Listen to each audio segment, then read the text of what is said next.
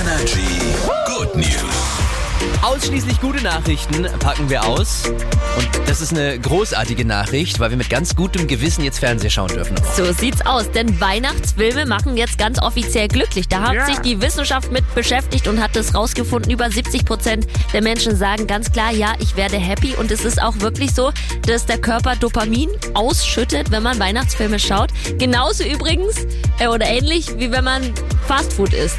So ist das vergleichbar. Also, Fastfood das und kann man ja Weihnachtsfilme. kombinieren. Ja, kann man auch. Ja, jetzt ist die Frage natürlich, welche Weihnachtsfilme schauen. Da sehe ich dich ja auch so ein bisschen als Expertin. Auch da gab es eine Umfrage. Welche sind die beliebtesten Weihnachtsfilme der Deutschen? Was glaubst du? Welche Filme sind da an der Spitze? Ich glaube, ganz oben dabei ist der Grinch.